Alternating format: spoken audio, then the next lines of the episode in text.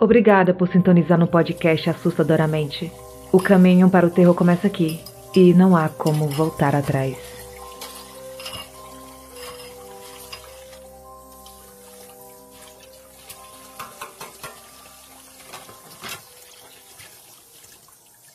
A possessão na escola.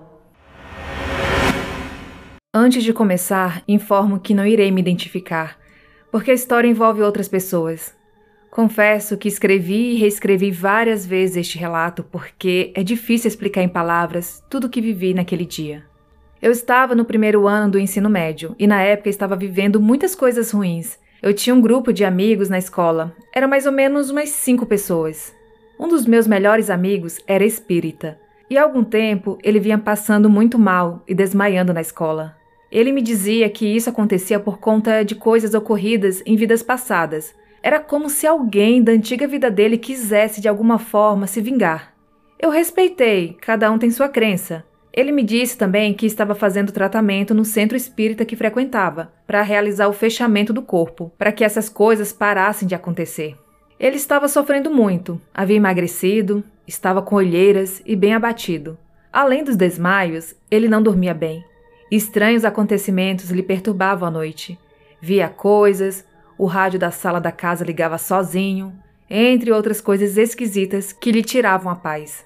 Apesar do tratamento no centro espírita, nada resolvia. Os desmaios eram frequentes e toda vez que ele voltava, não se lembrava de muitas coisas.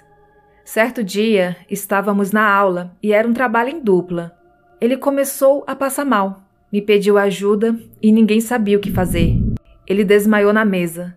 O desmaio durou uns 10 segundos foi muito rápido, e quando ele levantou a cabeça, seu semblante tinha mudado completamente. Não parecia com ele, que não falava, apenas sorria, aquele sorriso sem mostrar os dentes. Eu fiquei sem reação e com muito medo e pensei: será que alguém também está percebendo isso? Ele começou a me encarar e não falava nada desde a hora que acordou. Ele ficou me encarando e sorrindo, e eu comecei a passar mal. Eu já estava muito fragilizada com muitas coisas na minha vida. Minha amiga, que estava sentada na mesa da frente, percebeu que eu não estava bem. Eu tremia muito, eu não conseguia falar. Ela e minha outra amiga me pegaram pela cintura e me levaram até a sala da coordenação da escola. Eu mal conseguia andar. Eu me lembro que sentia como se meu corpo estivesse flutuando. Era como se eu não estivesse andando, mas não controlava meus movimentos. Era como se alguém estivesse andando por mim. Quando cheguei na sala da coordenação, Lembro-me de sentar no sofá e só. Quando eu voltei para mim, meus pais estavam na escola e estava tudo um verdadeiro caos. Meus amigos com muito medo de mim. Meu irmão, que era mais novo e que também estudava na escola, estava chorando. Eu não estava entendendo nada. Eu não lembrava de nada. Minhas amigas me contaram que eu passei horas catatônica, mais ou menos das 8 até as 11 da manhã. Me disseram que nos primeiros momentos eu não falava nada, Fiquei parada, olhando para o nada. Era um olhar vazio. O meu amigo, que tinha desmaiado, já estava normal e também presenciou tudo o que aconteceu. Depois de um tempo sem dizer nada, eles me disseram que eu ria, dava muitas risadas e arranhava meus braços. Minha amiga, que também era bem religiosa, percebeu a situação e começou a conversar com aquilo que estava em mim. Ela me disse que eu ria muito dela e ela perguntou: Quem é você? E aquilo respondeu com muito deboche: Eu sou você, Fulana. E disse o nome dela. Eles não sabiam o que fazer. Depois disso, eu fiquei muda até voltar ao normal. Eu simplesmente não sei o que aconteceu comigo naquele dia. Meus pais estavam na escola, me levaram para casa e eles estavam bem assustados. Minha tia era evangélica e fez uma oração para tirar aquela coisa ruim, ou o que quer que seja de mim. Faz alguns anos e, graças a Deus, nem eu nem o meu amigo passamos mais por algo parecido. Confesso que ainda tenho um pouco de medo de acontecer de novo. Bom, e esse foi o meu relato. Acredito que, por estar fragilizado emocionalmente, talvez aquilo tenha se aproveitado da minha fraqueza. Mas, sinceramente, se me perguntarem, eu não sei ao certo o que foi que aconteceu. Recebi esse relato no e-mail.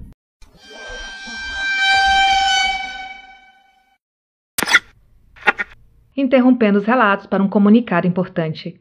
Para quem não sabe, o podcast tem uma campanha de financiamento no site do Apoia-se. O endereço é apoia.se barra assustadoramente. Estipulei uma meta no Apoia-se há dois anos e estou bem longe de alcançar. O seu apoio é importante como uma forma de motivar meu trabalho, para fazer o episódio com maior duração, com mais efeitos sonoros, trazer relatos extras também. Comecei com podcast em 2019 e até o momento o agregador de áudio onde se concentra minha audiência não monetiza os criadores. Então o podcast é um hobby, mas que toma bastante tempo, e eu me impus esse compromisso de postar todas as quartas-feiras. Para se ter uma ideia, eu gasto entre 6 e 8 horas para postar um episódio com pouco mais de 20 minutos. Então a solução para o meu problema seria, infelizmente, mudar a programação para mensal em vez de semanal. Deixarei esta mensagem durante o mês de abril. Caso você goste desse podcast e quer que ele permaneça sendo semanal, me ajude a alcançar a meta no Apoia-se. Você pode se tornar um apoiador contribuindo a partir de R$ reais mensais. Agora chega de drama e vamos para mais um relato. O bode preto. Desde sempre me interessei no sobrenatural. Escutei vários relatos de meus avós e tios, principalmente do meu falecido avô, que era caçador e presenciou muitas coisas estranhas na mata. Mas um relato em especial aconteceu com a minha esposa, a Ana, que me contou essa história há uns oito anos, assim que nos casamos. Ana me contou que quando era criança, entre 10 e 12 anos, morava com uma senhora bastante idosa e seu filho único. Ela morava com eles pois seus pais não tinham muita condição, então ela ficava cuidando dessa senhora e ganhava de tudo. Ana contou que o filho dessa senhora era bem estranho. Tinha um quarto na parte de baixo da casa onde apenas ele entrava, ninguém mais. Quando ele estava nesse quarto, a minha esposa ouvia ele conversando com alguém, mas nunca via outras pessoas entrando ou saindo desse cômodo. Essa senhora gostava muito da minha esposa e sempre lhe contava histórias de sua vida. Ela mostrava uma caixa cheia de joias que ganhara de seu falecido esposo, que fazia parte do exército naquele tempo e ela guardava com maior carinho, enrolada em uns lenços. Minha esposa era como uma filha para essa senhora e muito querida pelo filho dela. Depois de algum tempo, a minha esposa voltou para a casa de seus pais e recebeu a visita do filho da senhora após a morte desta, pois ele tinha um carinho por Ana por ter cuidado de sua mãe. E nessa visita, ele disse que ia dar uma volta, pois onde a minha esposa morava era um sítio, e ele saiu com uma bolsa e depois de um tempo ele voltou, chamou Ana e disse o seguinte: minha mãe te queria muito bem e por isso ela te deixou um presente. Ele está enterrado no pé de pessegueiro acima do morro, atrás do cruzeiro. Ele ainda complementou.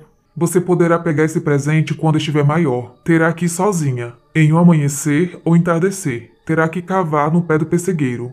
Não pode levar ninguém, pois é só para você.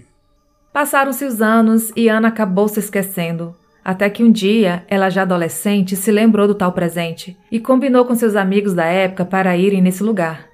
Só que, em duas tentativas, os amigos dela sempre passavam mal, viam coisas e desmaiavam. Passou mais um tempo e Ana e sua melhor amiga resolveram ir até o local, um pouco antes de escurecer. Pegaram um facão e foram. Passaram a cerca de arame farpado e, durante a passagem no campo, antes de chegar na mata, a amiga começou a passar mal Disse que dava fraqueza no corpo. Via vulto no meio das árvores, mas mesmo assim, a minha esposa insistiu para ir até o tal lugar. Chegando no pé do pessegueiro, Ana começou a escavar o chão com facão. Nisso, sua amiga começou a passar muito mal, estava ficando branca. Quando o facão tocou em alguma coisa de madeira, elas começaram a escutar passos pesados que chegavam a tremer o chão. E ao olhar em direção dos passos, surgiu, atrás dos pinheiros abaixo do morro, um bode preto enorme que caminhava em pé, sobre duas patas. Ele tinha chifres enormes que davam voltas, seus olhos eram vermelhos como fogo. Quando viram aquilo, elas congelaram, ficaram paralisadas e aquele bicho se aproximou, deu uma rosnada grossa e estridente, se virou, desceu e desapareceu com aqueles passos pesados que estremeciam o chão entre os pinheiros. Depois de um tempo, elas voltaram a si não falaram nada, apenas se olharam e meteram o pé para casa. Depois desse ocorrido, minha esposa nunca mais quis voltar nesse lugar para pegar o seu presente. Acreditamos que o presente seja a caixa de joias da falecida senhora. Conheço o local, mas também não criamos coragem para voltar lá. Eu recebi esse relato no Telegram.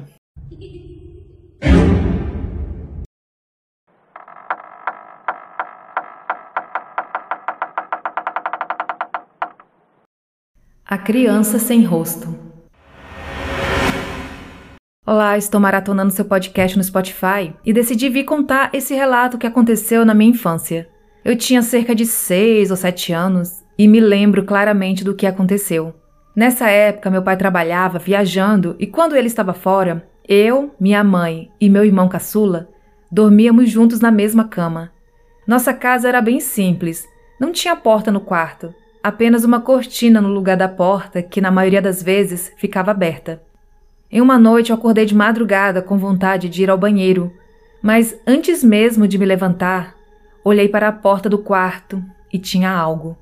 Um ser totalmente escuro. Parecia uma sombra, mas era sólido. Pelo corpo parecia ser uma criança, pois era bem pequena. Uma menina de cabelo liso e curto. Não tinha rosto, mas eu conseguia ver claramente a silhueta. Ela estava parada, meio que escondida atrás da parede, somente com a cabeça e parte do tronco olhando para dentro do quarto. Eu a encarei por uns três segundos e ela se escondeu. Mas logo em seguida colocou a cabeça e metade do corpo novamente olhando para dentro do quarto. E dessa vez estendeu a mão na minha direção e fez um gesto me chamando. Eu não senti medo, mas logo acordei minha mãe que dormia ao meu lado e falei: Olha, mãe, essa menininha tá me chamando. E quando olhei para a menina, ela tornou a se esconder. Minha mãe acordou assustada, sem entender. Eu contei para ela o que eu tinha visto e ela me escutou atentamente, mas não lembro se ela disse algo. Logo em seguida, nos levantamos e fomos olhar pela casa e não vimos mais nada. Eu era tão inocente que no dia seguinte cheguei na casa da minha avó, onde estavam alguns primos, e saí perguntando a todos quem estava na minha casa naquela noite, pois no meu pensamento realmente havia alguém lá. Somente muito tempo depois é que eu comecei a entender que o que eu tinha visto naquela noite não era humano. E até hoje eu não sei do que se tratava. Mas depois que entendi do sobrenatural, sentia muito medo do escuro ou de ficar sozinha em algum cômodo e ver algo desse tipo novamente. Às vezes eu via minha mãe contando essa história para outras pessoas e eu ficava com medo e me arrepiava só de ouvir. Recebi esse relato no e-mail.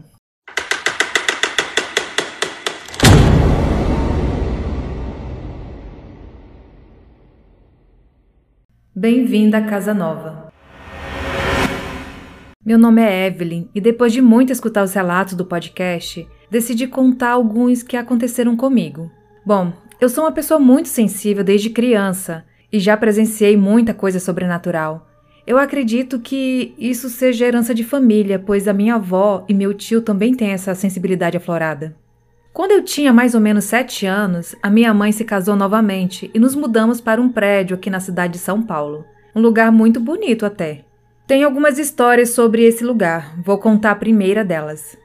Quando nos mudamos, logo no primeiro dia, os móveis ainda não tinham chegado, incluindo a minha cama. Nessa nova casa eu teria um quarto só para mim eu estava muito animada com isso. Passamos o dia arrumando as coisas que haviam chegado e no fim do dia estávamos todos cansados.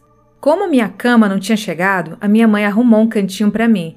Ela pegou uma das caixas grandes, abriu-a no chão, dobrou dois cobertores grossos e fez tipo um colchão.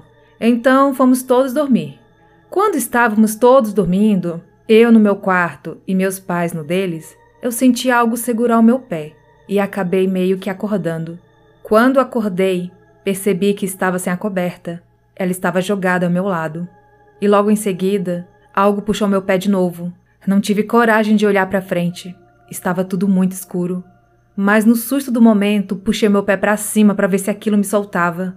Mas a coisa cravou as unhas no meu tornozelo e segurou com mais força.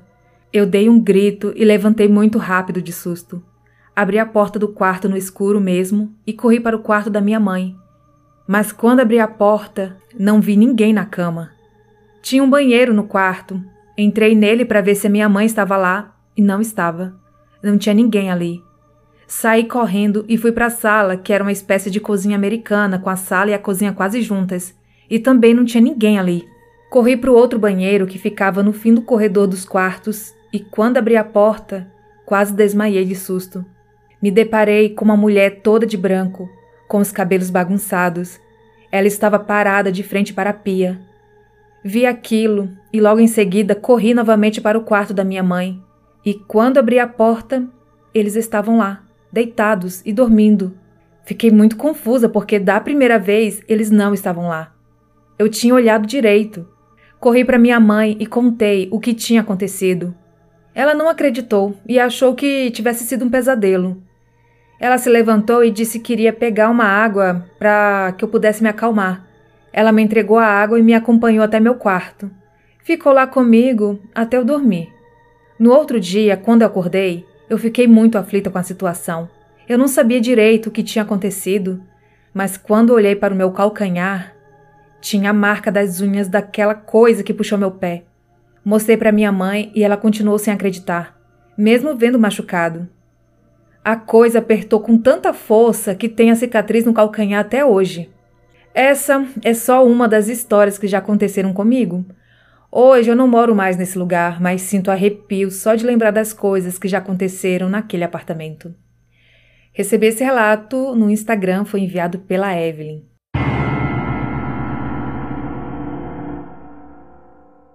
Meu irmão do meio. Até hoje fico emocionado e me arrepio muito quando me lembro do que aconteceu comigo e com minha família.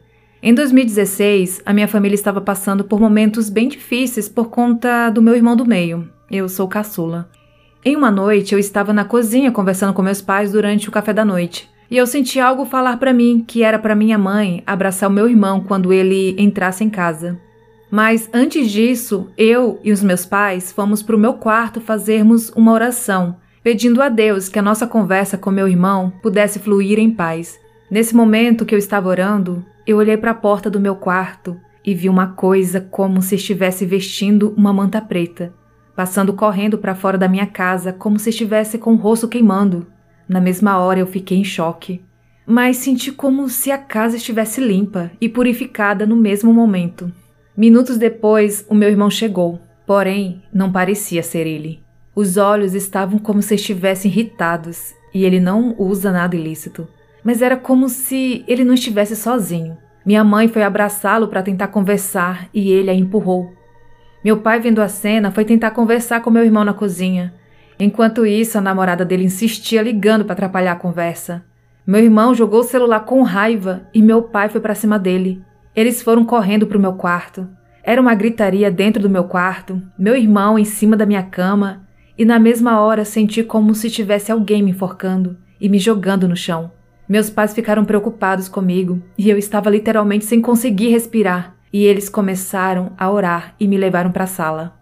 Hoje eu tenho 22 anos e ainda tenho muito medo de falar sobre isso, mas ouvir seu podcast me deu coragem para falar sobre o assunto.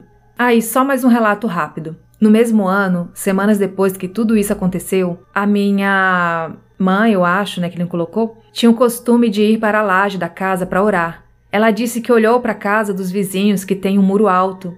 Ela viu uma figura que parecia um homem agachado, olhando fixamente para ela, com os olhos vermelhos. Ela o repreendeu, e a coisa caiu para trás e sumiu.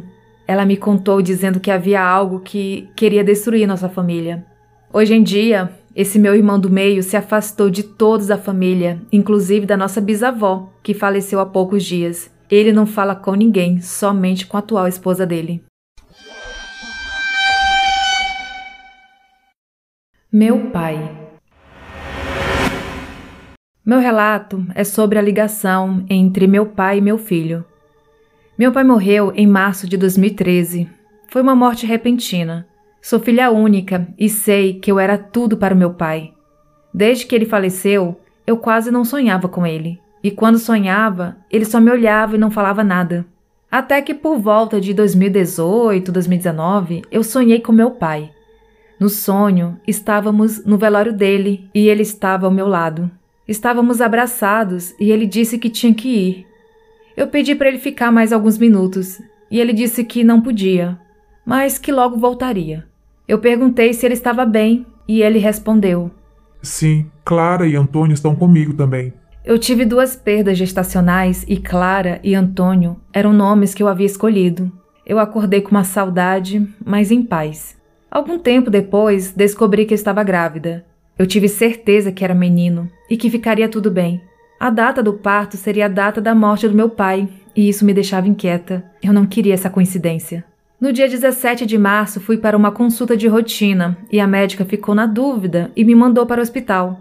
Ela disse que seria melhor nascer naquele dia, que por sorte não era o aniversário da morte do meu pai. Saí da consulta e fui para a casa da minha mãe e avisar que iria ao hospital. Estávamos na sala, ao lado da porta. Minha mãe, meu marido e eu ouvimos três batidas fortes e insistentes. Meu marido abriu a porta quase que imediatamente, pois ficava bem ao lado da poltrona onde ele estava sentado. Não havia ninguém. Nem o sensor de presença havia sido ligado. Nada. Naquele dia, meu filho nasceu. E nasceu com sinais iguais aos que o meu pai tinha e localizado próximo ao fígado. Meu pai morreu por problemas nesse órgão. Recebi esse relato no Instagram.